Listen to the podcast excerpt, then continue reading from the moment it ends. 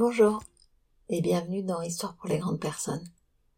Je suis ravie de vous retrouver maintenant tous les 15 jours et sur toutes les plateformes d'écoute, Spotify, Deezer, euh, Apple Podcast et autres. J'ai une petite demande à vous faire. Je découvre en fait que ce podcast, il a dû être écouté dans une vingtaine de pays. En Argentine, au Chili, au Bénin, en Indonésie, euh, dans plein d'endroits. Alors si vous avez des gens que vous connaissez qui sont très loin et qui parlent le français, je veux bien que vous leur partagiez.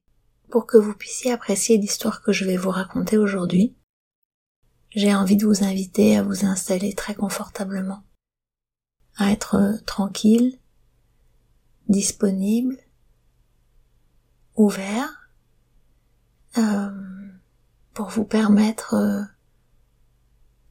d'imaginer, de ressentir et de voyager dans cette histoire. Elle s'appelle Les Trois Sagesses.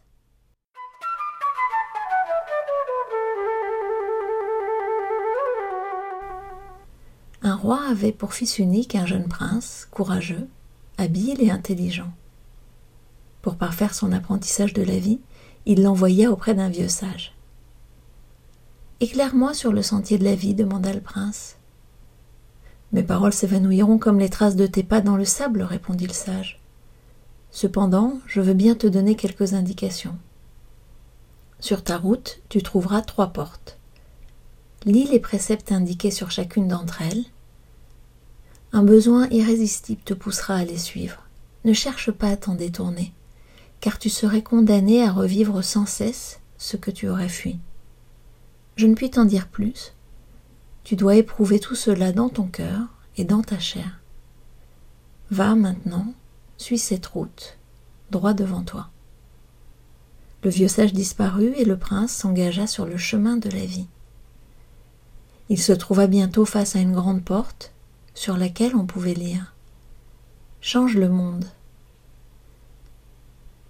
c'est bien là mon intention, pensa le prince, car si certaines choses me plaisent dans ce monde, d'autres ne me conviennent pas.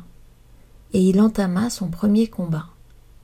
Son idéal, sa fougue et sa vigueur le poussèrent à se confronter au monde, à entreprendre, à conquérir, à modeler la réalité selon son désir. Il y trouva le plaisir et l'ivresse du conquérant, mais pas l'apaisement du cœur. Il réussit à changer certaines choses, mais beaucoup d'autres lui résistèrent. Bien des années passèrent. Un jour, à nouveau, il rencontra le vieux sage qui lui demanda Qu'as-tu appris sur le chemin J'ai appris, répondit le prince, à discerner ce qui est en mon pouvoir et ce qui m'échappe, ce qui dépend de moi et ce qui n'en dépend pas. C'est bien, dit le vieil homme. Utilise tes forces pour agir ce qui est en ton pouvoir Oublie ce qui échappe à ton emprise. Et il disparut. Peu après, le prince se trouva face à une seconde porte. On pouvait y lire Change les autres. C'est bien là mon intention, pensa-t-il. Les autres sont source de plaisir, de joie et de satisfaction, mais aussi de douleur, d'amertume et de frustration. Et il s'insurgea contre tout ce qui pouvait le déranger ou lui déplaire chez ses semblables. Il chercha à infléchir leur caractère et à extirper leurs défauts. Ce fut là son deuxième combat. Bien des années passèrent. Un jour, alors qu'il méditait sur l'utilité de ses tentatives de changer les autres, il croisa le vieux sage qui lui demanda Qu'as-tu appris sur le chemin?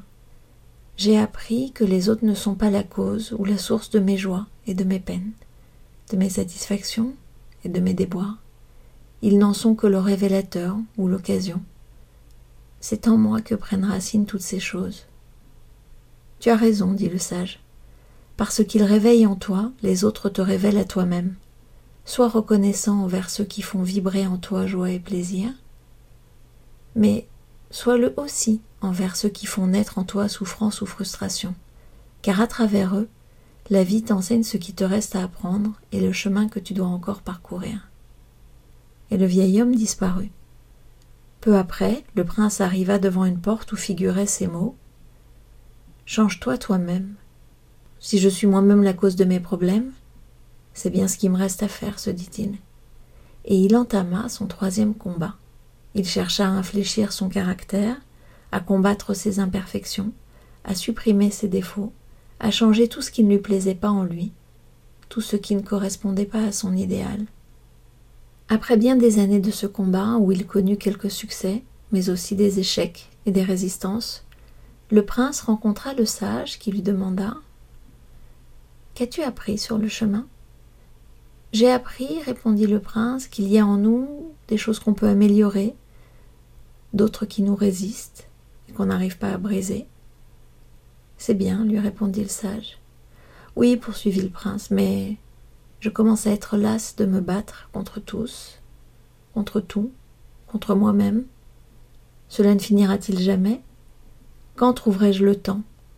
J'ai envie de cesser le combat, de renoncer, de tout abandonner, de lâcher prise. C'est justement ton prochain apprentissage, dit le vieux sage. Mais avant d'aller plus loin, retourne-toi et contemple le chemin parcouru. Et il disparut.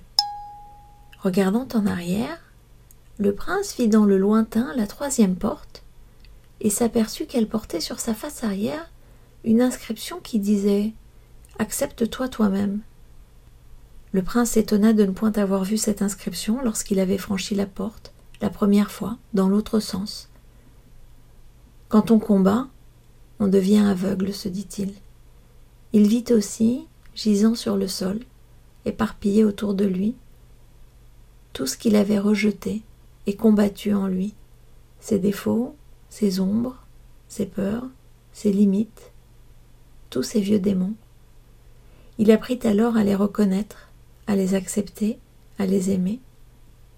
Il apprit à s'aimer lui-même sans plus se comparer, se juger, se blâmer il rencontra le vieux sage qui lui demanda Qu'as-tu appris sur le chemin?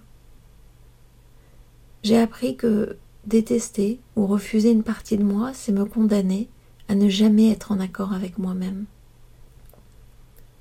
J'ai appris que détester ou refuser une partie de moi, c'est me condamner à ne jamais être en accord avec moi-même.